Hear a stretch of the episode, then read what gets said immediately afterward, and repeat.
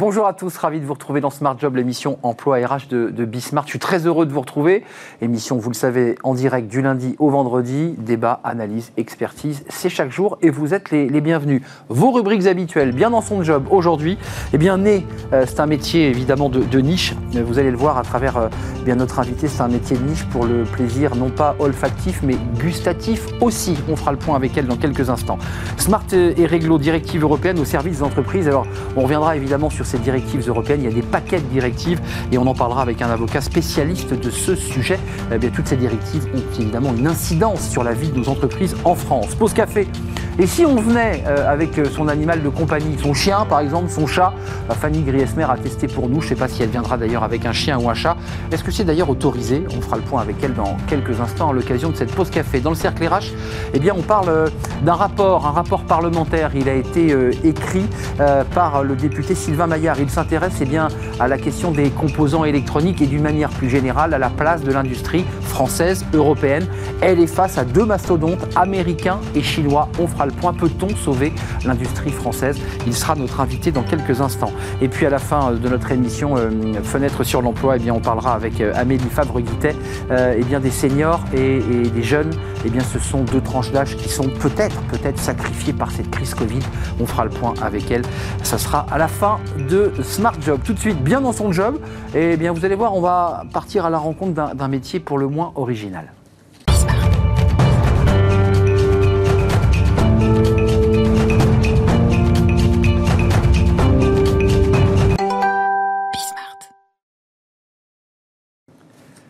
Bien dans son job. Alors, dans cette rubrique, vous le savez, on a euh, des coachs, des personnes qui parfois nous, nous font respirer, nous relaxer, nous font partager leur passion. Et justement, aujourd'hui, Marlène Stégère est avec nous et on va partager avec vous ben, votre passion. Euh, vous êtes, euh, comment on vous définit? Vous êtes né On peut vous définir comme ça? Oui, on peut, on peut définir né, qui est la grande famille des gens qui travaillent dans l'olfaction, la formulation et le goût. Bien que moi, j'ai vraiment une spécialité plus sur la formulation du goût que sur le parfum en lui-même. Alors, on va y venir parce que vous êtes né, c'est un métier de niche, hein. il n'y a pas des centaines de milliers de, de nez, alors qu'on en a tous un évidemment euh, sur notre visage, mais c'est un métier de niche et vous êtes devenu aussi une chef d'entreprise, on en parlera avec vous. Euh, vous êtes venu avec vos produits. Commençons par le début. Euh, il y a deux métiers finalement, il y a ceux qui fabriquent des parfums, et on le voit dans certains films où il y a cette palette, voilà, on mélange et on sent vous, vous avez choisi de créer des, goûts que l'on va ingérer. Racontez-nous, c'est quoi la différence d'abord? Alors la, différence, donc ce sont deux mondes qui sont quand même assez proches, puisque euh, euh, à la base, on part d'études qui sont assez communes, qui sont des études de chimie ou de biochimie. Alors pour ma part, moi, j'ai fait des études avant ça de biochimie en, en sciences alimentaires, et, euh, après, c'est de la composition en employant des substances aromatisantes ou des molécules aromatiques, comprendre en fait et extraire euh, les produits euh, des ingrédients et des matières premières. Et ça, c'est assez commun. Et après, effectivement, on va dire que c'est pas les mêmes applications. Vous avez dans la parfumerie la fine parfumerie, c'est-à-dire de mettre du parfum sur soi, mais aussi la parfumerie fonctionnelle. Bien sûr. Les gens qui font des parfums pour les lessives. De l'industriel. Mais vous aussi, vous auriez pu finir dans une énorme entreprise d'agroalimentaire à essayer de créer des, des goûts et des saveurs pour des hachis parmentiers. C'est pas ce que vous avez choisi C'est pas ce que j'ai choisi parce que je pense que je suis plus dissidente que ça. Et plus artiste peut-être oui, j'ai toujours, j'ai toujours, en tout cas, été très attirée par et la philosophie et l'art et, euh, et, beaucoup la poésie. J'écris aussi beaucoup de poésie, je peins, etc. Donc, j'ai toujours trouvé. C'est cohérent ce que vous faites là. Là, il y a une cohérence par rapport à, vos, à, votre vision d'artiste. Racontez-nous, parce que ce qui est très, très intéressant, il y a de l'art dans ce que vous faites. D'ailleurs, sur ce flacon que vous présentez, euh, qui s'appelle Cuir lointain, c'est le nom que vous avez donné à, à cette, à cette fiole qu'on peut déguster pure, mais qu'on peut déguster évidemment en mélange, on y reviendra. Oui. Euh, comment ça se passe quand vous créez, quand vous commencez à inventer Cuir, Vous créez le titre, c'est comme un écrivain, vous avez votre titre qui s'appelle Cuir lointain, et dedans vous y faites rentrer euh, ce goût, ou faites l'inverse? Comment ça marche? Euh, Généralement, je pars du nom. Le nom, bah oui, c'est ça, l'évocation. L'évocation, plutôt un storytelling dans ma tête, où j'ai une petite mise en scène qui arrive. Alors pour Cuir lointain, je voulais expliquer un peu le, arriver comme dans un mât à la campagne, rouvrir une ancienne bâtisse, ça sent le cuir patiné. L'atmosphère, l'atmosphère. Exactement. C'est vraiment cette atmosphère qui m'anime et après qui me donne l'inspiration sur le nom. Et après, évidemment, je choisis les matières premières pour retranscrire cette atmosphère. Donc là, vous créez un, alcool, hein, puisque c'est distillé, c'est pas vous qui distillez, précisons, hein, tout ça part en Bourgogne, mais vous, vous allez créer cet assemblage. de quoi est composé ce, flacon? Qu'est-ce qu'il y a dedans? Quels sont les produits? Alors, c'est 100% naturel, hein, je précise, qu'il n'y a pas de produits chimiques, on est bien d'accord avec ça. Qu'est-ce que vous avez mis sur la table et qu'est-ce que vous avez marié alors, euh, dans Cuir Lointain, euh, sept ingrédients différents. Euh, on est sur un assemblage de chêne américain, pour le côté évidemment boisé, de haricot azuki, qui est un petit haricot rouge du Japon, je le vois. qui a des notes un peu cacaotées, qui m'intéressaient pour ce côté un peu animal. on a du thé noir et du rooibos pour le côté plutôt tannique du cuir, parce que la question c'est comment retranscrire le goût ou la sensation du cuir sans qu'on puisse distiller du cuir. Donc on va se servir aussi du jasmin, de ses notes animales, de ses notes indolées. vous utilisez des ingrédients pour le parfum que vous transférez au goût. C'est ça l'idée, c'est qu'il y a un rapport entre le palais et le nez là. Oui, tout à fait. En fait, ça s'appelle la rétro-olfaction. Ce qui fait quand vous mettez en bouche, par exemple, quand vous croquez dans une fraise, ce qui fait que vous avez le goût de la fraise, c'est la rétro-olfaction, c'est votre odorat. Les molécules, elles reviennent par l'arrière en rétro-olfaction et elles sont interprétées par votre, vraiment votre sens de l'odorat. Hmm. Et donc, du coup, évidemment, on peut travailler des matières premières qu'on a aussi dans le parfum euh, en alimentaire, comme le jasmin, la violette, la rose, des choses comme ça. Mais sur le marché, parce qu'il y, y, a tout un packaging, il y, y, a des phrases très poétiques que vous mettez sur ce flacon, c'est-à-dire que c'est plus qu'un flacon qu'on achète, c'est une idée, c'est une histoire. Euh, sur le marché mondial, vous vous situez comment, vous, vous qui êtes une créatrice? Il y en a d'autres, il y a des Japonais qui font la même chose, il y a des Américains? Comment ça se passe Le benchmark de tout ça? Euh, bah, en tant que créatrice, pour le coup, je ne suis pas très benchmark. en tout cas, je pars vraiment de l'inspiration, euh, de mon inspiration à moi pour créer des choses uniques. Et je pense que c'est ça que les gens attendent. C'est des produits de créateurs, c'est des produits qui, euh, qui, ont un parti pris, c'est des produits qui ont une inspiration particulière et qui ne sont pas uniquement calqués sur une étude de marché de ce qu'elle est le besoin des, des, des Évidemment, c'est pas de l'agroalimentaire. Exactement. comment ça se passe? Vous avez fait des, des essais, évidemment. On pose tous ces ingrédients. Mais comment comme c'est pas distillé, comment vous savez que ça va produire cela?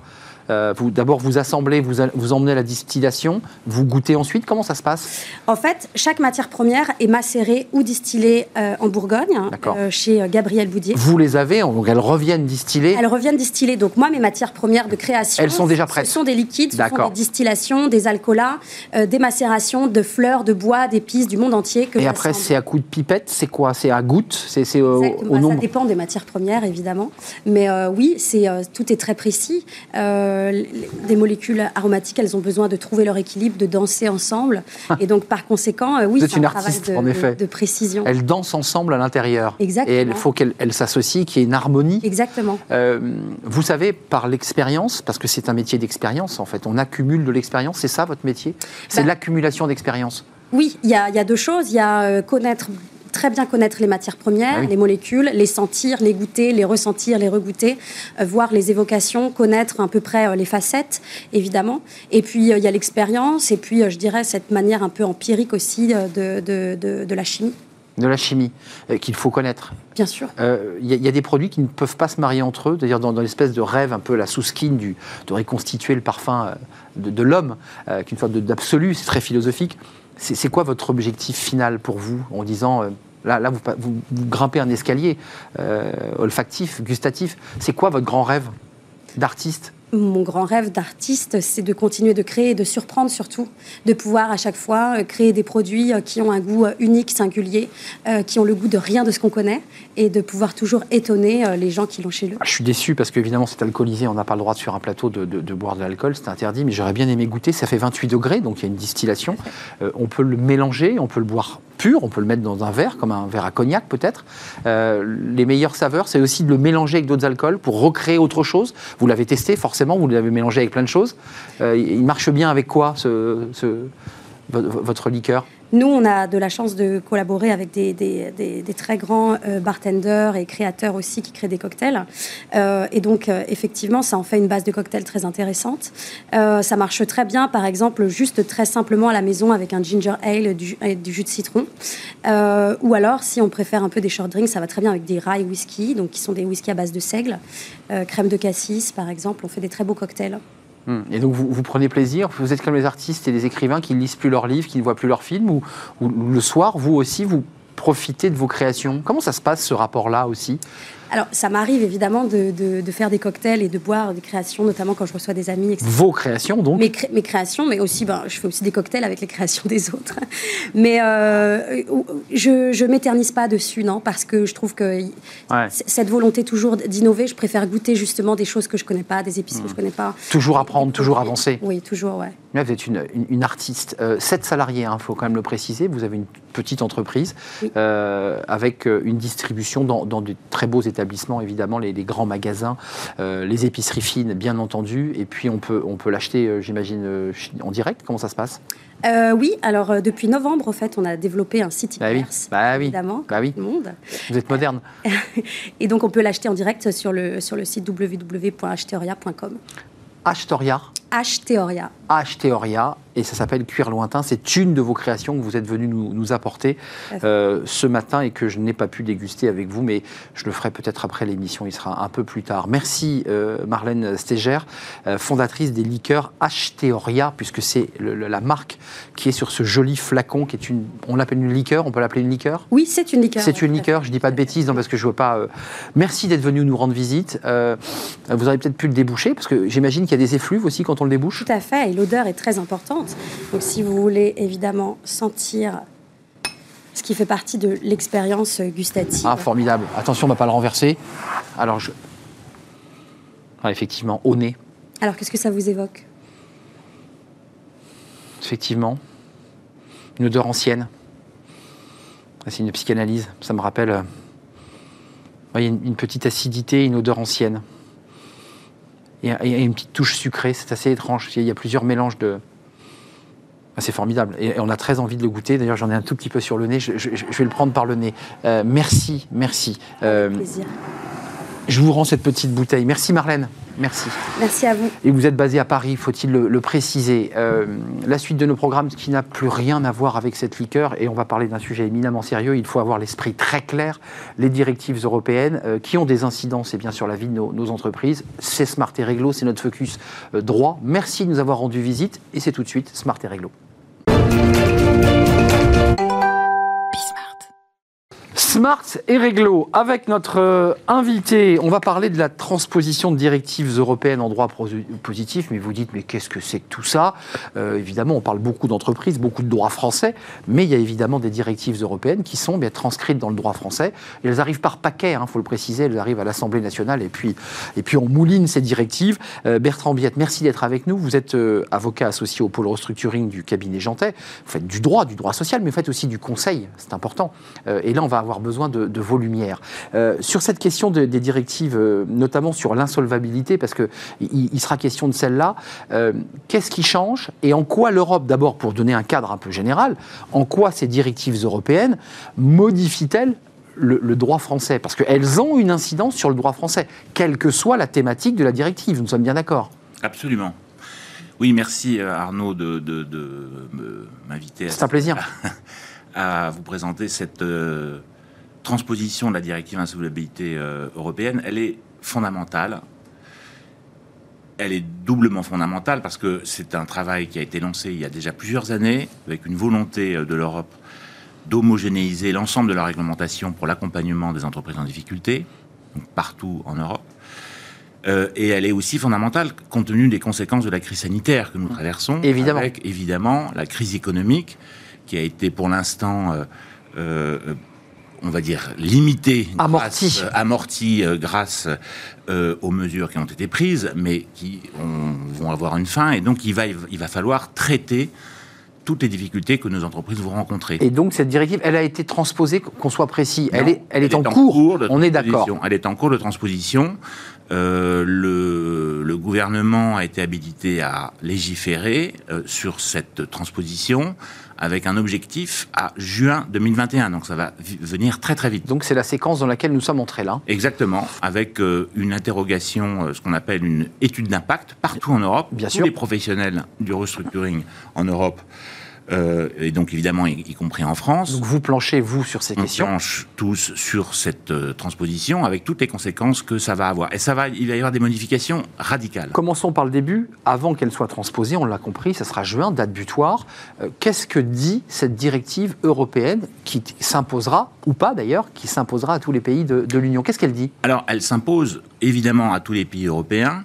C'est d'ailleurs une, une marque d'étonnement toujours de ma part, on ne prend pas suffisamment conscience que le droit français, il est issu à 80% Ben des directives européennes. Eh oui. et on ne regarde pas suffisamment ce qui se passe au niveau européen. Et là, on est exactement dans ce cas-là, puisque euh, la Commission européenne a travaillé pour analyser les différents droits qui existaient. Il se trouve que la France est plutôt un bon élève en cette matière, a été très innovante depuis très longtemps dans l'accompagnement des entreprises en difficulté, et donc il y a beaucoup de vrai. mesures qui sont inspirées par le droit français. Mais il n'empêche Alors donc, qu'est-ce qu'elle contient, cette directive? Justement, il n'empêche que euh, euh, il y a une sorte de balance entre les règles françaises et les règles anglo-saxonnes, Évidemment, c'est la guerre. avec, avec une, une, une, euh, évolution en faveur des créanciers, alors que jusqu'à maintenant, vous savez que notre droit, il est pour l'essentiel issu euh, d'une loi de 1985. euh, euh, votée par les socialistes en 1985, totalement en faveur des entreprises et, Et de leur salariés, absolument. voilà, au détriment des créanciers. Et là, on est dans une sorte de jeu de balance Mais- où on, on rétablit un certain nombre de droits aux, créanciers. C'est vrai que le droit anglo-saxon n'est pas le même en matière de, de- de relations avec les créanciers. Qu'est-ce qui va changer? La directive européenne a plutôt penché en faveur des créanciers, c'est-à-dire qu'auparavant, quand une entreprise fermait, certains créanciers vulgairement s'asseyaient sur leurs dettes, pour le dire ça. simplement. Est-ce que ça change ou pas? Oui, ça change avec la possibilité pour les créanciers de euh, se réunir, ce qu'on appelle en classe de créanciers. C'est la grande nouveauté de cette, directive, euh, qui vont. C'est donc euh, une réunion des créanciers en fonction de leurs intérêts qu'ils partagent, et ils vont pouvoir présenter des solutions de redressement qui peuvent être concurrentes de celles du chef d'entreprise. Hum, Donc ça veut dire qu'ils ils ont leur mot à dire pour rééchelonner le paiement de la créance. Et ils, ils réclameront leur créance. Exactement, et réclamant leur créance. Ce Mais qui est ils nouveau. pourraient- Ils pourraient même aller euh, jusqu'à prendre le contrôle euh, de l'entreprise euh, en considérant que leur solution est meilleure ou sert mieux leurs intérêts qu'une solution euh, de continuité avec l'ancienne direction. Euh, les enjeux pour les entreprises et pour vous, avocat, que vous soyez celui qui, défende, euh, qui défendiez le créancier, évidemment, c'est ce qui vous arrivera, mais vous allez aussi vous retrouver en situation de défendre l'entreprise. Euh, c'est quoi les enjeux concrètement? C'est des entreprises dont le contrôle va être pris intégralement par le créancier, c'est-à-dire sa banque, le fonds d'investissement C'est ça les conséquences? ça, ça peut être ça comme conséquence, absolument. Ce n'est pas forcément, voulez, quand on défend l'intérêt de l'entreprise, Hein on défend des intérêts, ça paraît quelquefois un peu choquant de dire ça, mais qui sont un peu différents, Ben oui. distincts de ceux du chef d'entreprise, de ceux de l'actionnaire, de ceux euh, du créancier et même de ceux des salariés. Et c'est pour ça que c'est une législation complexe, puisqu'il s'agit de combiner l'ensemble de ces intérêts qui, a priori, peuvent s'opposer, alors qu'il s'agit, quand il, euh, et c'est ça tout l'objet, surtout euh, dans, le, contexte de crise sanitaire que nous connaissons, ça va être de comment est-ce qu'on fait pour sauver des entreprises, quels sont les moyens qu'on va pouvoir mettre en place, quels sont les accords qu'on va pouvoir obtenir entre les créanciers, les actionnaires, les salariés, les dirigeants. Ju- Juste un détail, le, créancier ne remet pas à la poche, parce que pour sauver une entreprise, très souvent, lorsqu'on arrive euh, au, moment, à la date butoir, au moment butoir, souvent on dit qu'il faut réinjecter 50 millions, 100 millions, 10 millions. Là, le créancier se retrouverait en situation de nouveau réinjecter pour prendre le contrôle. Ce n'est pas le cas dans la directive. Ah, c'est tout à fait une possibilité. C'est une possibilité. C'est une possibilité. Il peut dire je réinjecte de, de l'argent, et dans ce cas-là, il la sauve. Ça peut être tout à fait ça. Et Ou inversement, je réinjecte rien et je, et- et je la coule. oui. Alors, Et je me sers sur les actifs. ou d'autres peuvent euh, prendre le relais. C'est ça tout le sujet. hein. Il peut y avoir un conflit avec de nouveaux financeurs qui arrivent et qui viennent proposer une solution et qui vont exiger que les anciens financeurs, les anciens créanciers, fassent un effort particulier pour sauver l'entreprise. Ça peut être une banque, par exemple, en demandant à la banque de, un nouvel effort. Euh, là, le rapport au tribunal de commerce et à tous ceux, aux instances françaises qui décident de la survie, donc euh, il y a des étapes, hein, il y, a des- il y a un cursus. Euh, la directive s'intéresse à ce débat? Absolument, avec C'est un- c'est un sujet. Vous savez, Arnaud, le- le- le- le- on est les seuls dans le monde à avoir ce système avec des administrateurs judiciaires et des mandataires judiciaires. Eh oui, souvent critiqué, un Ah, maître. Oui, mais c'est une erreur de les critiquer. Euh, enfin, c'est pas une erreur. C'est pas. On peut les challenger, hein, mais, mais, mais, c'est une erreur de critiquer le système parce que l'avantage que nous avons, c'est qu'ils sont totalement indépendants hmm. et qu'on peut donc construire avec eux des solutions et que eux sont en face de tous ces intérêts différents. Euh, et c'est ce que invite à faire cette directive en étant créatif pour trouver des solutions innovantes dont on va absolument avoir besoin dans la phase dans laquelle nous allons entrer. Vous reviendrez nous en parler euh, en juin quand tout ça sera validé, mais est-ce que vous avez le sentiment que ça sauvera plus d'entreprises avec cette directive que si on était resté sur le droit français classique pour conclure? Ouh Ah! Très difficile. Voilà. La vérité, c'est que euh, quels que soient les accords qu'on peut trouver, il faut que le fondamental soit là. C'est-à-dire qu'il faut qu'il y ait une entreprise, un marché, un produit, un service, des clients, des salariés et des financeurs pour que ça marche. Donc si tout ce euh, cocktail euh, fonctionne, alors oui, on pourra sauver plus d'entreprises. Le cocktail, vous avez vu la, séquence d'avant, évidemment, Maître euh, Biette, bah oui, le cocktail, évidemment. Vous, vous, vous, avez envie de le déguster aussi. Merci de nous avoir éclairé. Il nous reste six mois à peine pour transposer cette directive, donc c'est un, moment important.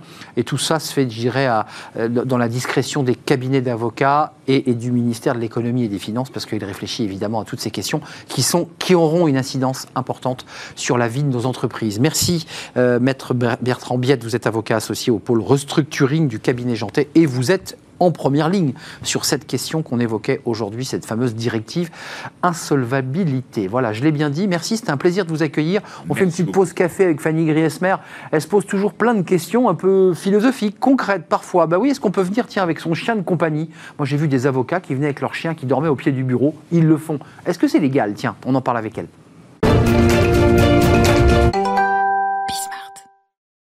Pause café avec Fanny Griesmer, comme chaque jour dans Smart Job. C'est un plaisir de vous accueillir, Fanny.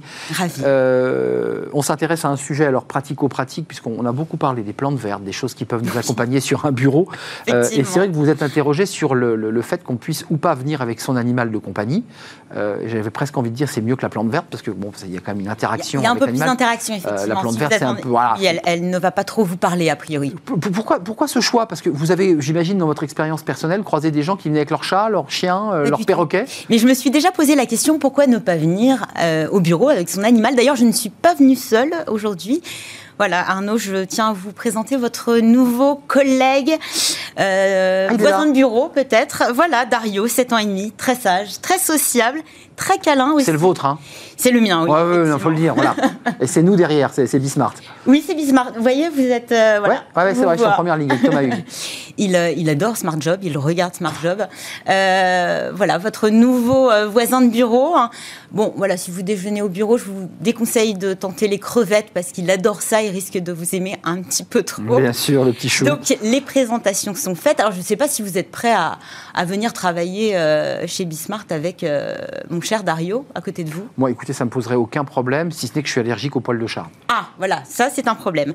Mais est-ce qu'on peut vraiment amener son animal au bureau? Eh bien, après, à première vue, on pourrait penser qu'amener son compagnon à quatre pattes est strictement interdit par la loi, eh bien, détrompez-vous. Le Code du travail ne prévoit pas de disposition particulière, sauf si vous travaillez bien sûr dans un établissement de santé, dans l'administration ou l'alimentation pour des questions bien sûr d'hygiène et de sécurité. Au sein des entreprises privées, c'est donc le règlement intérieur de l'établissement qui statue sur cette question. C'est donc votre employeur. Si aucune clause n'est prévue, rien ne vous empêche de venir travailler avec votre animal. D'accord. Euh, donc on vient. Euh, bon, ça semble plutôt évident avant d'amener euh, Médor, Gizmo, Pompon demandez quand même l'autorisation à votre employeur au préalable. Je pense que voilà, ça permet de. Euh, d'ailleurs, c'est un des effets du, télétravail, parce que là aussi, on peut retrouver euh, bah, la joie de, son chat, de, de ses oiseaux, de son chien. Ça, je pense. Ça, ça, a pas mal d'effets où ça joue sur, euh, sur le, les conditions de travail. Et c'est vrai qu'on peut se dire, avec un retour au bureau, votre animal a été habitué à vous, 24 heures sur 24, et la séparation peut être un petit peu compliquée. Mmh, j'ai un peu le cœur serré là quand vous dites ça. c'est un phénomène. C'est marginal ou pas, Fanny? dire, Demandez quand même aussi l'approbation de vos collègues, hein, parce que la j'évoquais. Euh, difficile. Bah voilà, euh, certains ont peur des animaux, d'autres sont allergiques. Euh, il faut savoir une chose, c'est que si votre demande est acceptée par l'employeur et que votre collègue n'y sont pas réticents, vous serez le responsable de cet animal, c'est-à-dire qu'en cas de morsure, d'incident, voilà, ça. votre responsabilité peut être engagée. Donc mm. vérifiez bien votre mm. responsabilité euh, euh, euh, en responsabilité, enfin, votre responsabilité civile pour bien tous les dommages et les accidents provoqués par votre animal. Yorkshire, Yorkshire plus que pitbull, c'est que vous nous dites quoi C'est ça. Ah, Ils vont on va le dire comme ça. un animal qui est sociable, qui qui court pas dans tous les sens. Le serpent, pareil, laissez-le à la maison. Mm. Voilà. La souris, l'araignée, on laisse à la maison. Exactement. Oui, c'est mieux. Marginal ou pas ça, ce phénomène? Euh, Plutôt, en France, oui. En tout cas, selon un sondage réalisé en mars 2016 par Holidog, le spécialiste de la garde d'animaux, 76% des Français savent que l'on peut théoriquement amener son animal au travail mais très peu le font. On serait aux alentours de 10%, à vrai dire. Euh, Outre-Atlantique, la tendance est beaucoup plus installée. Une entreprise sur cinq autorise les animaux en leur sein au Royaume-Uni. Il y a même une journée dédiée. Euh, c'est le Bring Your Dog to Work Day. L'édition 2021 aura lieu le 25 juin prochain. C'est une journée en fait pour sensibiliser justement les entreprises aux vertus apaisantes de l'animal de compagnie dans l'open space. Et c'est aussi l'occasion de récolter des dons pour des œuvres de bien bienséance aussi, non, bien, bienfaisance. Bienséance, bienfaisance, mais on est bien. on n'est pas Vous êtes ramolli par votre chat. Vous avez vu votre chat, ça vous a ému, j'ai l'impression. Ah oui, mais c'est étrange de le voir, euh, de le voir ici en fait. Et vous avez vu qu'il y, y, a des cafés de, de ronron thérapie. Euh, Exactement, parce que c'est assez intéressant ça. Donc en fait, les, animaux ont des vertus apaisantes. Bah oui. C'est vrai qu'on peut penser qu'un animal lâché dans l'open space, bah, c'est la distraction assurée. Mmh. Sauf que bah, finalement, euh, on les voit rapidement à l'œuvre. Hein. Ils sont à côté de vous pendant les impressions, ils participent participent au briefing, aux présentations PowerPoint. ça change de regard. Qu'ils sont, qu'ils sont de simples spectateurs passifs, et eh bien non, pas du tout. Ils ont un rôle beaucoup plus important. Ils pourraient être les, futurs euh, Chief Happiness Officer, peut-être. Ça leur fera plaisir. Plus que des mascottes, en tout cas. Euh, voilà il y a des vertus apaisantes non négligeables. On a parlé pas mal de ronron thérapie. Mmh. Le fait d'être en présence d'un animal, de le toucher, euh, a un effet immédiat sur la pression artérielle, sur le taux de cortisol, qui est l'hormone du stress. Donc vous êtes beaucoup plus détendu. Mais c'est aussi plus de lien social. Un animal, ça fédère, ça crée du lien, ça renforce la cohésion d'équipe. À la clé, une bonne ambiance générale, un moral des troupes à la hausse, une meilleure productivité et un autre avantage et pas des moindres, un taux d'absentéisme beaucoup plus, euh, plus faible. Donc on a envie de, voir euh, voilà, Rex à l'ouvrage, euh, peut-être. Mm. ce serait donc un, levier de qualité de vie au travail non négligeable pour les entreprises. Des entreprises qui, par ailleurs, dès lors qu'elles acceptent des animaux en leur sein, ont une image beaucoup plus moderne et chaleureuse. Mm. plus familiale, finalement. précisons que les, les, personnes handicapées, évidemment, légalement, sont absolument autorisées, évidemment. Et puis les policiers de la brigade canine qui, sans leur chien, seraient totalement euh, démunis, faut-il le, préciser. Voilà, merci Fanny d'être venue nous rendre visite, sans votre chat, mais on l'a vu en photo. Il viendra demain. Comment s'appelle-t-il? Dario. Dario. Comme Comme Dario Moreno. Bravo. Exactement. voilà, vive la culture. Euh, on fait une petite pause, Fanny, après cette pause café, pour le coup. Euh, le cercle RH s'intéresse à l'industrie. C'est un sujet éminemment sérieux. Un député, député Sylvain Maillard, eh bien, va remettre un rapport à l'Assemblée nationale sur le sauvetage de notre industrie. Et, et on va parler avec lui des matières premières, des matières premières technologiques. Euh, c'est une vraie guerre, évidemment, à bas bruit que se livrent la Chine, les États-Unis et l'Europe. Et la France doit prendre sa place dans cette bataille. On en parle avec lui, c'est notre cercle RH. Et puis nous serons avec Gilles Attaf, euh, qui est à la tête d'une entreprise euh, textile. On fera le point avec eux sur cette industrie. Est-ce qu'on peut encore la sauver? C'est toute la question. Et c'est tout de suite après la pause.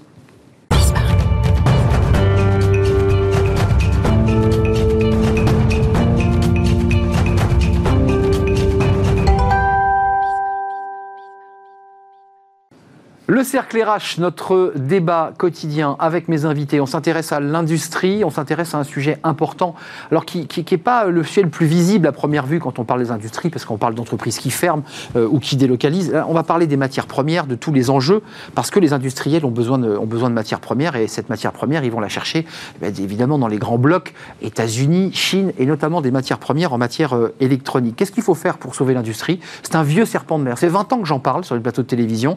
Qu'est-ce que l'on peut faire pour sauver l'industrie française qui doucement se, délite On fait le point avec mes invités. Sylvain Maillard est avec nous. Bonjour Sylvain. Vous êtes euh, député LREM de, Paris. Euh, je m'adresse aussi aux chefs d'entreprise parce qu'il faut préciser que vous êtes à, la tête d'une entreprise qui s'appelle Alantis Technologies et qui travaille justement euh, dans l'exportation et l'importation de, de, composants électroniques, qui est un peu un sujet sur lequel vous vous êtes penché très sérieusement. Et puis on va en parler avec vous parce que vous avez remis un rapport, vous l'avez publié à la fois sur les réseaux sociaux et, dans la, tribune mmh. Sur Internet. Vous relancez l'idée qui avait suscité un vif débat de la TVA sociale, une forme de protectionnisme voilà, on taxe les produits qui rentrent et on protège finalement nos industries pour financer le, le modèle social. On va en parler, c'est un sujet un peu sensible, mais voilà, vous le remettez. C'est un vrai sujet. C'est un, vrai sujet, c'est le moins qu'on puisse dire. Merci en tout cas d'être euh, avec nous. Et puis Gilles Attaf est, avec nous sur ce plateau. Vous êtes euh, à la fois chef d'entreprise, euh, Feu, Feu Smuggler, qui est une marque de textile français, 100% français, avec des salariés qui sont à Limoges. Vous étiez très fier et ces salariés existent toujours. Absolument. Et puis vous avez créé votre marque, une nouvelle marque, Belleville Manufacture, du textile de qualité, qui se trouve à Belleville d'ailleurs. Donc, il se trouve rue française non, rue française, c'est dans le deuxième. C'est ça, vous êtes dans le deuxième. Belleville parce que l'atelier de mon père euh, historique était à Belleville, donc j'ai repris le nom Belleville. Le deuxième, c'est le quartier du Sentier pour ceux qui nous regardent en, province. C'est ma circonscription. C'est la circonscription de Maillard. J'avais fait, voilà, j'ai fait exprès de vous, rassembler comme ça, vous allez pouvoir voir. Vice-président de l'association euh, Pro France, et puis vous êtes le président des forces françaises de, de l'industrie, c'est important. Je précise cette information parce que Arnaud Montebourg, à l'époque de Smuggler, vous défendiez le Made in France. À l'époque, quand il était ministre, il était venu vous voir. Absolument. Et, j'ai remarqué que là, Arnaud Montebourg, qui, est en train de relancer une forme de campagne, pré-campagne présidentielle, est revenu vous voir et vous l'avez réemmené voir les salariés de Limoges, de votre industrie à Limoges. On va, on va l'emmener, en fait. Il est venu nous voir en rue française. Et là, vous allez l'emmener. Et on va l'emmener, effectivement, euh, voir euh, retourner à l'usine. Euh, il était venu lorsqu'il était ministre du redressement productif. C'est ça. Il avait interpellé sur justement cette problématique et il était venu nous voir et ça avait été un moment assez important pour nous pour relancer la machine. Sylvain Maillard, revenons à, ce rapport et vous allez évidemment avoir un dialogue assez, assez nourri parce que les composants électroniques sont assez rares euh, dans, les vestes que l'on porte, mais il y a quand même un débat sur la matière première. On, y reviendra parce que le tissu n'est pas fait en France. Euh, c'est un vieux sujet que vous portez depuis longtemps. Votre rapport, votre idée euh, empirique, quelle était-elle au départ? Vous vous êtes dit, c'est pas possible qu'on on se laisse dévorer et qu'on soit dépendant de la Chine et des États-Unis, réagissons. C'est ça que vous dites dans votre rapport. Exactement. Quand on est arrivé en 2017, quand on est arrivé au pouvoir en 2017, il y a cette idée de on réindustrialise la France, on se réarme et on va mettre les moyens pour se réindustrialiser. D'ailleurs, on a eu euh, des résultats. On a euh, des créations d'emplois dans l'industrie, ce qu'on n'avait plus depuis 20-25 euh, ans. Un sursaut léger. On voit, ouais, 10 000 emplois. On voit qu'on a changé, que la France est vue à nouveau euh, par les pays aussi euh, étrangers comme un pays où on peut, où on peut créer de l'industrie, où on peut créer de l'emploi, parce qu'on a passé une succession de, lois et d'accompagnement, euh, entre autres les ordonnances travail, qui ont permis aussi de dire, bah, voilà, la France est une terre qui nous accueille. Sauf que là, on est en train de vivre un moment particulièrement difficile. Sur les composants électroniques, précisez-le. Sur les composants électroniques. C'est passionnant. Mais, vous allez voir que d'une façon générale, on est souvent dans les composants électroniques, donc dans, le digital, dans, on est souvent en amont de phase par rapport au reste de, du, bah monde industriel. Et donc on a un vrai problème. Le Covid a totalement désorganisé l'ensemble de, la, chaîne de production au monde, avec évidemment des confinements euh, de, des différents acteurs à des moments différents. Et donc on digitalise, on a besoin d'informatique et de composants. Bah oui parallèle, on digitalise. D'accord Parce ah que rien n'a été prévu dans la construction. Dans la construction, parce que digitaliser, vous voyez, on, parle de, du contenu. Les gens qui nous regardent en ce moment, euh, on doit avoir une télévision, un ordinateur. Mmh. faut en sorte qu'il faut qu'il y ait un, contenant. Et ce contenant n'a pas été prévu pour une accélération du digital comme à l'heure actuelle. Et les prix sont montés. Et donc les prix vont monter. Les vont monter ou sont montés ils vont monter. Ils vont monter. Ils vont monter parce que en amont, là, vous trouvez par exemple des, circuits intégrés qui sont la base de, tout, de toute euh, construction. Des circuits intégrés, il faut euh, entre 30 euh, et 50 semaines de délai à l'heure actuelle pour les avoir. Donc on va avoir d'une pénurie extrêmement forte. Et en bout de chaîne, c'est l'industrie automobile, c'est toutes les industries qui disent mais j'ai plus les circuits imprimés, je ne peux pas bosser. Et c'est pour ça qu'à l'heure actuelle, quand vous commandez par exemple une, voiture électrique, vous avez des délais de 8, 9, 10 mois hmm. euh, parce qu'il n'y a pas suffisamment de composants. Je prenais l'exemple d'un phare. Un phare dans une voiture, c'est quelque chose d'assez basique. C'est dingue ce chiffre. Historiquement, dans l'ancienne génération, il y a une trentaine de composants à l'intérieur, un composant électronique, électronique ou électrique la nouvelle génération qui arrive, c'est 700 par phare. 700 composants par phare. Donc imaginez-vous x4 euh, euh, et toutes les, toutes les, et toutes les euh, voitures que l'on va devoir transformer. Et ça, c'est pas prévu, c'est pas organisé. On n'a pas les industries qui peuvent suivre. D'abord, on n'a pas la matière première. C'est ça. Euh, on n'a pas la matière première ou l'accès à la matière Chine, États-Unis, on est d'accord, c'est les deux, c'est les deux leaders. et- exactement. Et, et le point le plus central pour nous à l'heure actuelle, c'est une guerre qui, est, et qui a commencé sous Trump, mais qui continuera À bas bruit, hein. à bas bruit, qui nous empêche d'accéder, et particulièrement nous les Européens, à la technologie américaine, Américaine. si on la vend dans une zone, euh, zone chinoise. Zone chinoise, bah, en fait, c'est là où on construit euh, la plupart euh, euh, du, du- Ces du- produits du- ne peuvent pas, en passant par l'Europe, revenir en Chine. Les Américains l'interdisent. Exactement. Et Ah oui. si jamais vous le faites, à ce moment-là, vous êtes du, du fait des lois extraterritoriales, on peut vous poursuivre. Exactement. Même si vous êtes en France, vous ne vendez jamais en, en- en- en- aux États-Unis à cause du dollar, parce que la monnaie internationale, c'est le dollar. Gilles Attaf, vous, vous défendez à travers votre combat autour du textile français made in France un combat plus large sur euh, l'industrie, à travers euh, les initiatives que vous prenez dans les, forces- dans les forces françaises de, de l'industrie notamment. Euh, on la sauve ou pas, cette, cette industrie? Et comment on fait? Parce qu'il y a un vrai sujet de, une fois qu'on a fait le diagnostic, on se dit, mais qu'est-ce qu'on invente euh, ou qu'est-ce qu'on réinvente pour sauver nos entreprises, nos salariés? Alors il est temps, hein, parce que là on est quand même aujourd'hui, il faut le savoir, on est à 10% du, du PIB euh, sur l'industrie, donc euh, la moitié de l'Allemagne. hein. Donc il est temps de se rendre compte que je pense que la reconquête industrielle, pour moi, ça doit être un objectif national. Enfin, moi je suis ravi que vous preniez à bras le corps ces sujets aujourd'hui. Je pense qu'il y y a vraiment, il, il est temps de, de reconstruire euh, nos, nos territoires par l'industrie euh, en décarbonant euh, cette réindustrialisation, ce qui me semble aussi un élément essentiel. Pas si simple, excusez-moi, parce que vous l'évoquez dans le rapport, il faut aussi que les Français acceptent, et, et c'est là où il y a un peu la schizophrénie, c'est qu'on veut tous de l'industrie, mais on ne veut pas d'usine près de chez nous, et puis surtout si on vous met Céveso en plus dessus, là vous avez une pétition. C'est-à-dire qu'il y a une espèce de schizophrénie du citoyen, il faut quand même le reconnaître. Oui, alors c'est pour ça qu'il faut aussi travailler, c'est pour ça que je dis que c'est une bataille culturelle, parce qu'il faut aussi trop travailler sur l'image de l'usine, enfin on ne sait plus les, les, ben ouais. de Zola aujourd'hui. Avec, avec les triangles. 4 3.0, euh, on travaille sur l'innovation, sur la montée en gamme, enfin, c'est tout un tas de sujets qu'il faut prendre. C'est pour ça que je dis que c'est un objectif qui doit être national. Et la réindustrialisation aussi, ça doit passer par des, euh, signaux forts. Enfin, moi, je, milite pour un, Small Business Act à la française, où une partie de la commande publique aussi euh, serait euh, vers Mais Je pensais que c'était déjà le cas. Donc, c'est pas le cas du tout. Aujourd'hui, on a encore... On a avec l'UGAP, notamment. L'UGAP, on a, travaillé avec l'UGAP, ça avance, mais on n'est pas encore du tout... Il faut mettre des normes, des normes environnementales. C'est pour ça que je suis ravi d'écouter votre sujet sur la, la TVA sociale. Moi, je suis pour une taxe carbone à l'importation. et Ouais, de- changeons le nom, en fait. Voilà, c'est ça exactement. Euh, vrai. euh, ça- ça- non, mais c'est, Eh oui, non, mais- le, le- le- sujet de la taxe carbone, il va falloir la- la- la- le, le- le prendre à bras le corps. Et puis c'est un sujet qu'on peut entendre. Vous parliez du, du nom et de la communication. Enfin, Rappelez-vous, la taxe carbone, elle, elle avait été aussi, aussi sensible, hein, si je peux me permettre, puisque c'est par cette taxe carbone qu'on avait augmenté le prix de l'essence et que ce prix de l'essence avait provoqué les gilets jaunes. C'est-à-dire qu'il y a quand même une sensibilité La autour de taxe ces carbone, sujets. On la met pas au même endroit. La taxe carbone, elle est Des pour les produits- importations. Les importations, et là, on mettait une taxe carbone en fait qui était payée directement par le consommateur. On est- Il n'y a pas, il y a pas la, Exactement. Même, la même finalité. Et c'est très important. Le Small Business Act, donc c'est ce qui, euh, ce qui a été voté il y a quelques années aux États-Unis. Donc Bah, bien sûr. ce dont vous, par- vous parlez, il est important. Moi, je vois, je vois le travail que fait Agnès Pannier-Runacher Hum. là-dessus, sur vraiment une avancée, dire on va changer, on va changer vraiment de paradigme. Le l'apprentissage. Vous voyez, on n'a jamais eu autant d'apprentis. C'est très important. C'est-à-dire que- 440 000, c'est le chiffre. 450 000. 450 000, a priori, voilà. euh, 450 000 là, euh, fin février, et donc ça veut dire une, on n'en a jamais eu autant. Pourtant, on est en pleine, en pleine crise. hein. Mhm. Ça veut dire que euh, les jeunes commencent à se dire, bah non, il faut que je fasse des études et que je travaille. Et je trouverai un boulot dans le Ah bah, manuel, je trouve, la et entre autres dans l'industrie. On, on voit qu'il y a- il y, a un changement de mentalité. Il n'y a, a pas un bouton sur lequel on appuie et que ça va repartir. Il faut absolument qu'on qu'on s'aligne tous les uns après euh, tous les uns à côté des autres pour qu'on trouve des solutions et d'implantation dont vous avez parlé tout à l'heure. Juste Sylvain Maillard. Très important. Il y a la TVA sociale, la taxe carbone, je veux qu'on en parle, je veux pas qu'on oublie d'en parler, c'est central. Les composants électroniques, je crois qu'il y a eu une crise, et vous le savez mieux que moi, dans les années 90. Euh, L'électronique a, a complètement été éradiquée d'Europe, ou presque, et puis c'est la Chine, États-Unis. Est-ce qu'on peut réinventer une- un, un électronique européen, euh, qu'on devienne un leader de l'électronique, ou est-ce qu'on on doit accepter tout simplement d'aller chercher notre électronique, les fameux composants, en Chine, aux États-Unis Est-ce que ça, c'est inéluctable?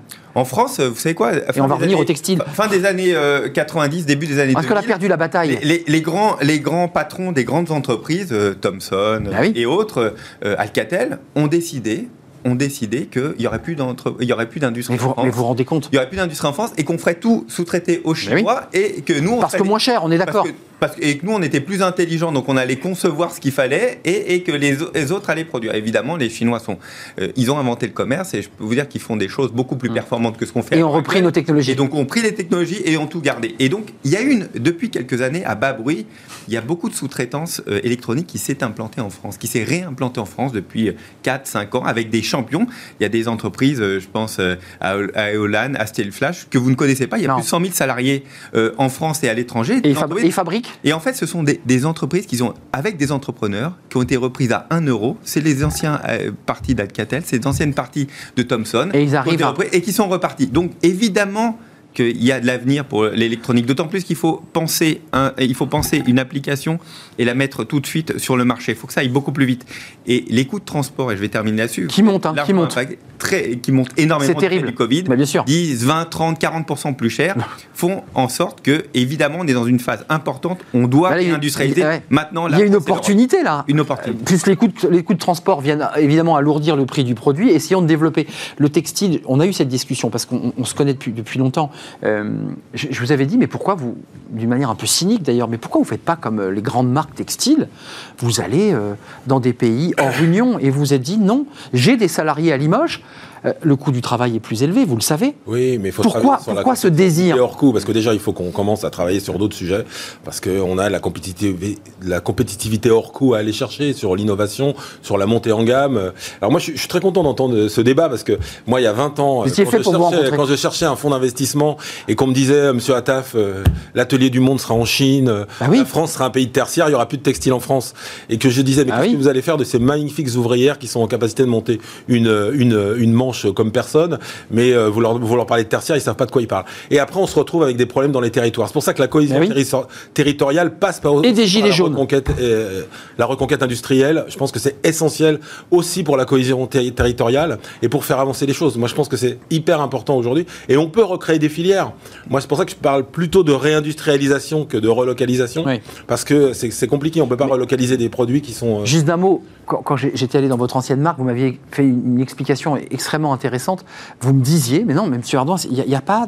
le, tissu qui vient de là, il est italien ou anglais? Et je vous avais répondu, mais attendez, il n'y a pas d'entreprise en France qui sont capables de faire du tissu. Vous dit si, il y en avait, mais c'est fini. fini. Est-ce que vous, avec votre passion de, cette industrie française, vous dites on est capable de recréer une filière de A à Z? Parce que pour l'instant, ce n'est pas le cas. On y travaille. Sur la laine, par exemple, il y, a, des sujets. Sur le lin, en plus, euh, pour reprendre cette, problématique euh, écologique, hein, par exemple, le lin, c'est une filière qui consomme pas d'eau. Enfin, on a vraiment des sujets à prendre. Euh, c'est pour ça, quand je parle d'une bataille culturelle et d'une bataille nationale, nationale, euh, c'est lié aussi à l'écologie, à la transformation écologique, à, la décarbonation de l'industrie. Ça, c'est des sujets, mais on est capable de recréer des filières. Avec le, la laine, aujourd'hui, on y travaille. Vous aviez raison, Arnaud. Euh, moi, j'ai pas de tissu euh, haut de gamme aujourd'hui en France. Ah on avait des magnifiques pépites dans le nord de la France. Bien sûr, Roubaix, cette zone. Voilà, avec des, des, des marques qui étaient vraiment magnifiques. Tout ça, ça a été démantelé, ça a été délocalisé, et aujourd'hui, on a beaucoup de mal à retrouver les savoir-faire. Alors, on y travaille. Ça, ça va prendre du temps. Mais de toute façon, il faut accepter le temps long. On est dans une période aujourd'hui, je pense que c'est aussi un élément fondamental. C'est comme pour, euh, pour, la, pour les investissements. Mais là, il y a une fenêtre d'opportunité hein, aussi, ce Covid. c'est sûr. Vous savez, nous, avec les forces françaises de l'industrie, on a tendance à dire qu'on était euh, résistants avant la guerre. Parce qu'on nous a dit que les FFI, Voilà. les avec les FFI, on était bah résistants bah avant la guerre. Ça fait deux ans qu'on a monté les forces françaises de l'industrie avec cette volonté. C'est pas les FTP, hein, c'est les FFI. Les FFI, les forces françaises de l'industrie. C'est pas pareil. Un peu provocateur, mais parce que je voulais justement rassembler toutes les, toutes euh, ces, transpartisans, hein, justement pour la réindustrialisation, et ça me semble essentiel. Sylvain Maillard, il y a un débat, euh, je dirais, de politique nationale où on a des hommes politiques qui, à la tribune, euh, disent on va sauver l'industrie. Et puis il y a le débat que vous soulevez, qui est un débat de une fois qu'on a fait ce diagnostic, moi je vous propose une solution. Il y a cette TVA sociale. Pour le dire simplement, c'est quoi? C'est de taxer les produits qui viennent de l'extérieur, pour le dire simplement, qui ne respecteraient pas les normes environnementales, euh, les normes sociales, les normes RSE qu'on impose à nos entreprises, de manière à pouvoir quoi Créer une forme de concurrence loyale. Exactement. C'est ça l'idée. On fait payer notre, une partie de notre modèle social par les importations, et donc ça nous permet de baisser le coût de la production en France et donc, ça, remet à égalité euh, ce qui vient de l'extérieur et, de l'intérieur. Moi, je suis un libéral, je veux absolument qu'il y ait une concurrence. Je pense que c'est très sain, la concurrence. Mais loyale. mais elle doit être loyale. Et puis, il euh, faut, être, faut être intelligent. Il faut, créer, il faut créer de l'emploi en France, il faut créer de la valeur en France. Hmm. Parce qu'on euh, on voit bien que les stratégies qui ont été mises en place dans les années 2000 sont des impasses, sont des, sont, des, des, stratégies intelligentes à court terme, mais à long terme, nous ont complètement désindustrialisé. Et on l'a pu le voir pendant la crise du Covid. on a des manques incroyables dans notre, dans notre industrie à l'heure actuelle. Donc non seulement ça crée de l'emploi, ça crée de la valeur, ça crée de la richesse. Il faut mettre de l'industrie en France. honnêtement, on y travaille depuis trois ans. Maintenant, il faut accélérer et il faut se dire que c'est une grande cause nationale en tout cas, je, veux vraiment porter ce débat. Mais on vous entend euh, chez vous, euh, côté LREM, euh, le gouvernement, quand on parle de TVA sociale, on se souvient des ravages qu'avait fait ce mot en 2007, puisque considérait qu'il y avait 80 députés qui avaient considéré que c'était une aberration. Pourquoi d'ailleurs c'est une aberration? Parce que c'est quoi? C'est une forme de protectionnisme? Non, mais Est-ce qu'on peut l'interpréter comme ça Je donne la parole, Gilles. Les Français, dès qu'on parle de TVA et d'augmentation de TVA, donc augmentation d'impôts, il y a un vrai blocage psychologique, tout simplement. Une fois que vous l'expliquez, que vous appelez ça une taxe carbone. Qui vient de euh, l'extérieur, elle n'est pas payée par les Français, on est d'accord. Les mêmes qui vous disent qu'ils ne trouvent qui n'aiment pas ça, finalement, trouvent ça plutôt intelligent. Le système est vertueux, d'ailleurs, que, euh, que c'était des systèmes qui ont été repris par la gauche comme la droite, qui ont été portés, et puis au moment de le mettre en place, évidemment, peuvent paraître impopulaires. Moi, je crois qu'il faut une stratégie globale. C'est ce que nous avons, mais il faut aller plus loin. Et le Covid, en fait, est une, une, une la sortie du Covid. Hein, évidemment, là, pour le moment, on est dedans, et, et, hmm. le gouvernement est vraiment euh, et bien dedans, à ça, et c'est bien logique, mais il va falloir réfléchir à la sortie de ce qu'on veut comme stratégie. Moi, je vois avec les, les, les Chinois, une chose, une, il y a une vraie concurrence entre les entreprises chinoises. Et puis à un moment, euh, le gouvernement leur, en leur dit stop.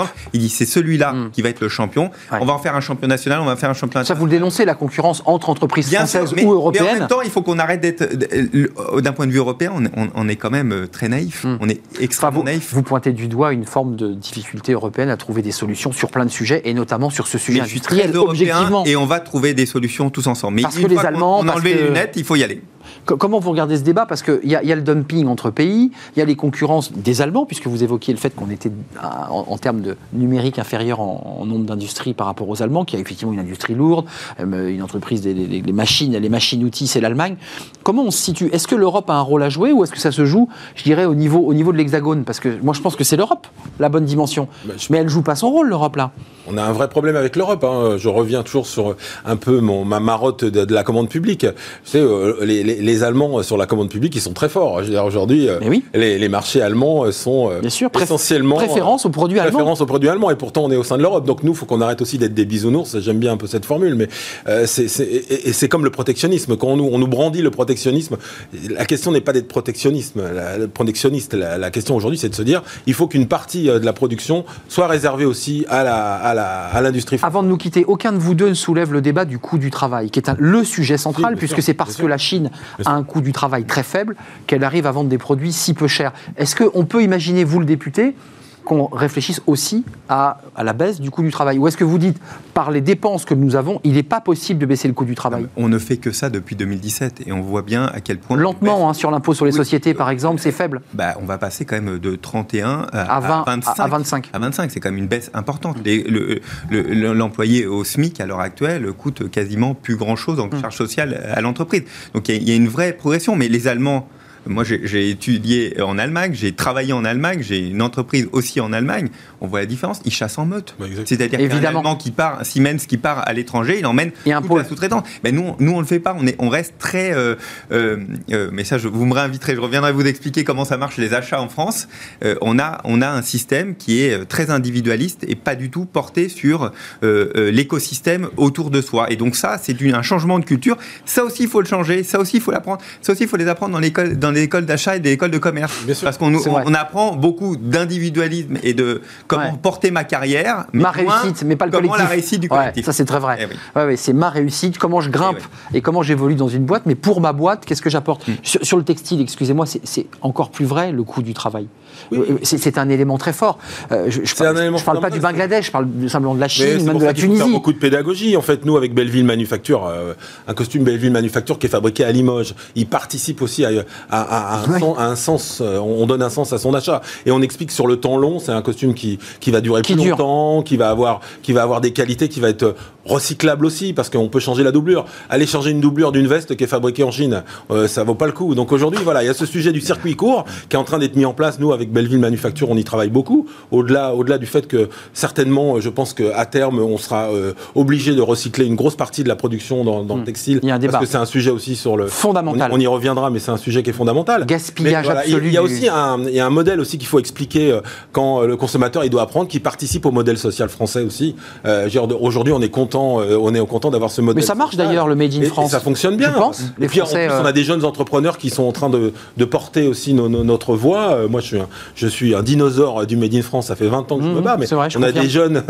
Merci. Un très beau dinosaure. On a hein. des jeunes, on a des jeunes, des jeunes comme comme Thomas Uriès 2083 qui a, Oui. qui a remis en place une, une, une filière de jeans en France, c'est absolument fabuleux. C'est vrai. Bon, Guillaume Gibaud que tout le monde connaisse du slip français, donc euh, on sent que c'est porté par des gens qui ont, qui ont la volonté de faire bouger les choses. Et il faut recréer des filières, c'est important parce que ça prend. Voilà, c'est important de donner un sens aussi à, à son engagement. Juste d'un mot, Sylvain Maillard, vous avez travaillé sur le composant électronique. J'ai expliqué que vous aviez aussi évidemment une connaissance par vo- votre profession, par votre métier de chef d'entreprise. Il y a un débat aussi sur les matières premières. Au-delà même du composant fabriqué, il y a l'extraction de ces matières premières qui pose un autre sujet sur les composants électroniques. Est-ce que vous dites aujourd'hui, peut-être pas mettre 700 composants dans un phare Est-ce que vous dites aux ingénieurs qui mettent de l'électronique partout, peut-être lever le pied un peu parce qu'on va pas avoir assez de matières premières Ben, c'est- un vrai débat. C'est ce sujet qui est Les posé terres- aussi. Par exemple, les terres rares Bah oui. euh, sont à 95% en Chine. Bah bien À sûr. la limite, dans une guerre commerciale, les Chinois nous empêcheraient d'accéder. Mais il n'y a plus de composants. D'un seul coup, on n'aurait plus de, de composants. Donc là, on voit bien qu'on a une vraie difficulté. Et c'est pour ça que la négociation et les discussions sont, sont extrêmement importantes. Donc il faut continuer à, à- à évidemment euh, progresser dessus. Et puis euh, passer une idée qui est aussi euh, forte. Le contenu, euh, les Facebook, euh, c'était la, la génération des années 2010. euh, c'est le Facebook, le Twitter. Tout ce qui est contenu était évidemment valorisé. Et maintenant, on va rentrer, de mon point de vue, dans la génération du contenant, c'est-à-dire que les leaders, les, les grandes entreprises seront les contenants. Et, et je prends l'exemple de Tesla, qui Ouais. gagne absolument pas d'argent, Elon Musk. mais, mais, mais qui est un contenant, c'est-à-dire que vous êtes dans votre voiture et vous donnez du temps dans votre voiture, et là, c'est là que ça sera- se créera la valeur dans les années qui viennent. Oui, il y a beaucoup d'électronique hein, dans les Tesla quand même. hein. Bien sûr, mais Ouais. c'est le contenant, C'est le contenant, et pas le contenu. Donc on va, on va changer de, de, de paradigme dans les années qui c'est terminé, j'en suis désolé. Moi, je serais bien resté encore une petite demi-heure avec vous parce que vous, êtes- allez revenir, je, je l'espère. Euh, juste d'un mot, ce rapport, on peut le lire où? Sur votre site, Oui, évidemment, à l'Assemblée et puis il y aura des, il y aura des publications euh, dans, dans les échos bientôt. Dans les échos. Voilà. Et Vous ben, suivre sur, mes, sur mes, les réseaux sociaux, sur les- le Twitter, le Facebook. Je, je tiendrai euh, de l'actualité dessus. Et avec du contenant, hein, vous l'aurez compris, c'est pas pas qu'une coquille vide. Il y aura le rapport et il y aura de l'information. Lisez-le, c'est passionnant parce que ce sont des, des informations qu'on n'a pas, qui ne sont pas très mainstream évidemment dans la grande information, mais qui sont fondamentales parce qu'elles dépendent de notre quotidien. tout- toutes ces informations. Merci à Sylvain Maillard, député. LREM de, de Paris. Vous êtes le, le fondateur d'Alantis Technologies. Et puis merci à Gilles Attaf qui a plusieurs casquettes et qui est à la fois euh, chef d'entreprise Belleville, c'est dans le deuxième arrondissement. Allez, française. rue française. Vous Ouais, m'invitez je viens, je viens vous voir euh, rapidement. je- je- voilà. Il n'y a pas qu'Arnaud Montebourg qui a le droit de venir chez Belleville. Absolument. Euh, et puis vous êtes aussi euh, président des Forces françaises de l'industrie. Je trouve que ce titre est génial, les FFI, parce que nous sommes en guerre évidemment pour sauver nos, salariés et vice-président de l'association Pro-France. C'était un plaisir d'être avec vous. C'est bientôt fini. On reçoit Amélie Favre-Guittet et son joli sourire pour nous parler bah, d'un sujet qui va, intéresser, euh, qui va vous intéresser. Ces deux classes d'âge, là, vous savez, les seniors qui sont en galère et puis ces jeunes qui ont un peu de difficulté à rentrer sur le marché du travail. Elle nous en parle, c'est tout de suite. Avec le groupe Belvedia, préservons les ressources de demain.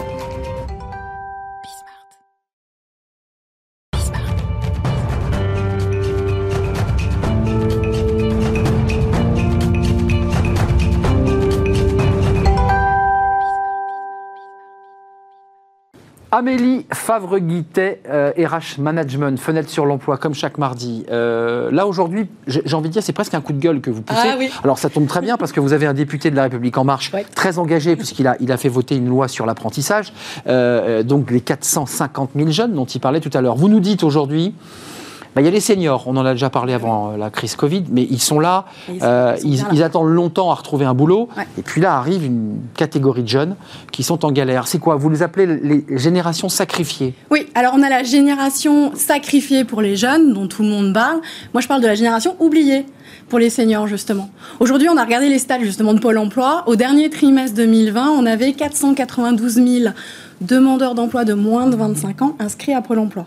Donc, ce sont nos fameux jeunes qui sont un peu en galère. qui ne touchent rien, Amélie. C'est-à-dire qu'ils sont inscrits officiellement pour essayer de trouver un emploi, mais ils n'ont pas travaillé auparavant, j'imagine. S'ils n'ont pas travaillé, ils ne touchent rien. C'est ça, on est d'accord.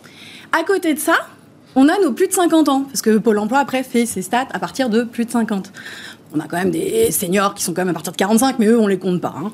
Donc, à partir de 50, ils sont 964 000 à être au chômage. Presque un million. On a près d'un million de chômeurs de plus de 50 ans, et tout le monde s'en fout. C'est ça qui est magique. On a mis plein de choses sur les jeunes. Sur les jeunes, le paquet a été mis. C'est- on peut pas le a nier. mis 4 000 euros par-ci, 8 000 euros par-là, jusqu'à 10 000 s'ils sont dans des territoires.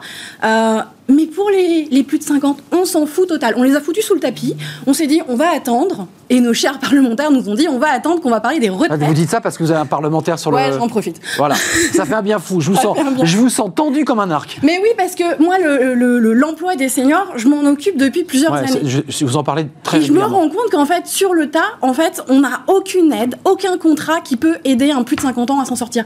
Et donc, on, on creuse encore plus un fossé entre les jeunes et les seniors alors qu'ils sont faits pour bosser ensemble. Je, je- je- je vais avoir une petite réaction de Sylvain Maillard, c'est intéressant, mais vous évoquiez quand même l'idée qu'il y a la réforme des retraites, puisque l'idée c'est de faire baisser euh, évidemment la- notre dette Ouais. et, et- et faire baisser, si je crois que c'est 14% le- les retraites sur le PIB, donc euh, le faire passer à 10, c'est bien qu'il y a 4%. Non, euh, non, on pourra en reparler, mais non, l'idée, c'est pas forcément de baisser. euh, Ah, ok. En tout cas, de. Bon, j'avais, j'avais cru entendre ça, Sylvain Maillard. Euh, sur les retraites, c'est quoi votre idée, le lien entre ces seniors qu'on oublie et les On retraites? va les mettre à la pré-retraite. Ça Ah. commence déjà. Il y a déjà des accords qui sont signés dans les entreprises pour justement pousser. Ça en monte hein, chez Sylvain Maillard, il va vous euh, répondre là. Vrai ou pas vrai? Ça Ces chiffres-là sont irréfutables. Et, et- et- et évidemment que c'est pas du tout la stratégie. Moi, je vais vous dire, la stratégie que nous, Ah. nous avions, nous avions depuis le début, c'est de dire euh, il faut absolument qu'on baisse le, euh, le, le nombre de chômeurs et qu'une fois qu'on baissera le nombre de chômeurs, les catégories qui sont le plus impactées, vous, avez- vous parlez des seniors, forcément, mécaniquement, vont baisser. D'ailleurs, c'est ce qu'on voit dans tous les pays. Une sorte de ruissellement Euh, mécanique, c'est, ce peu- un peu ça. alors, le ruissellement, je fais Mais toujours un peu attention. pour les aider, mais, mais, mais,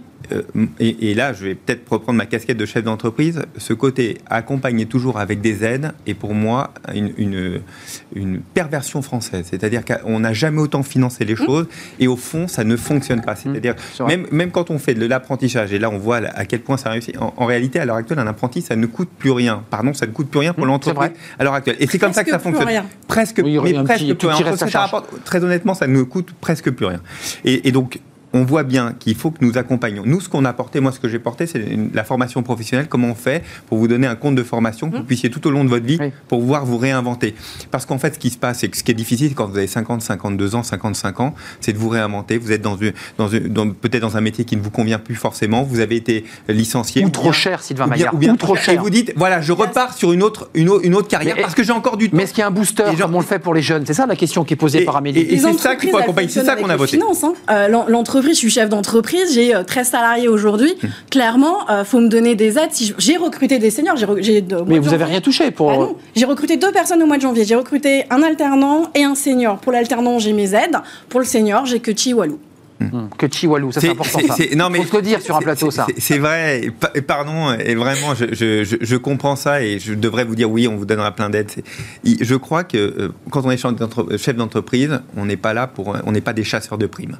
On est là. On gère un budget quand même. Oui, mais on- la pérennité on- de on est- l'entreprise. On n'est on n'est pas des chasseurs de primes, c'est-à-dire qu'on est là, on est là pour servir des clients, on est là pour faire de la marge, et on, on- on dit bah, tant mieux s'il y a une opportunité. Mais la réalité, c'est qu'on on- on cherche des talents. On, vous cherchez des On gens cherche qui des talents, correspondent. mais tout le monde va chercher des jeunes parce qu'ils savent que ça leur coûte beaucoup moins Ouais, Il y a un effet d'aubaine, Sylvain Maillard. Ça, ça me semble assez évident. Donc, si on fait un effet d'aubaine pour justement, une il faut en faire pour les autres. il- Ou alors on en fait pour personne. Alors, il ne faut pas d'effet d'aubaine. Il faut juste dire que les jeunes qui n'ont pas de, qui n'ont aucun, euh, aucune expérience sont particulièrement défavorisés pour trouver un emploi à l'heure actuelle. Donc, on compense par une aide. Mais par contre, ceux qui sont déjà dans l'emploi, qui ont déjà une formation, qui ont déjà une expérience, eux, normalement, ne devraient pas bénéficier d'aide. Ça ne veut pas dire que euh, on ne doit pas en permanence mettre en, en place. Quand, quand vous gagnez mieux votre vie qu'un autre, en général vous avez un salaire plus important, c'est que vous apportez plus euh, de valeur ajoutée dans l'entreprise. C'est c'est ça la réalité. Fait, Et donc quand vous êtes senior, vous avez 20 ans, 30 ans d'expérience, en général, normalement, vous devez Le apporter débat, plus d'expérience. Sylvain Et donc, Maillard. c'est- Et, et donc le niveler vers le bas, moi, me semble pas une. C'est une un débat. Sauf que pendant ce temps-là, on a des seniors qui Eh oui. restent au chômage. Là où un jeune Eh ouais. rester 250 jours au chômage, le senior, il reste On va 300 éteindre la lumière. Se réinventer en permanence. C'est ça qu'il faut. Merci. Oui, mais la formation suffit pas. Eh bien, nous allons éteindre la seniors lumière. qui sont au chômage alors qu'ils se sont euh, Merci derrière. Amélie Favre-Guittet. C'est un débat passionnant que vous soulevez d'ailleurs qui mériterait d'ailleurs un Je vais débat. revenir. Vous allez revenir sur cette question des seniors. Je pense qu'on peut d'ailleurs en faire un débat à part entière. C'est un plaisir de vous accueillir, d'avoir cet échange. Attention à l'effet d'aubaine. C'est un, un vrai sujet d'ailleurs qui, est- qui est- qui est soulevé par ces propositions et ces aides. Merci de nous avoir suivis. Merci à, à Romain Luc à la réalisation. Merci à Fanny Griesmer. Merci à Amanda Montero pour le son. Voilà, je, je l'ai dit. Merci à toute l'équipe, à Margot évidemment pour l'accueil invité. Elle est une pièce maîtresse. Et puis à Pauline qui est à nos côtés depuis quelques semaines. Euh, C'était un plaisir d'être avec vous. Je suis en direct demain, évidemment, comme chaque jour à 10h. Venez nombreux, bien sûr, et portez-vous bien dans ce contexte un peu frisquet. À demain. Bye bye.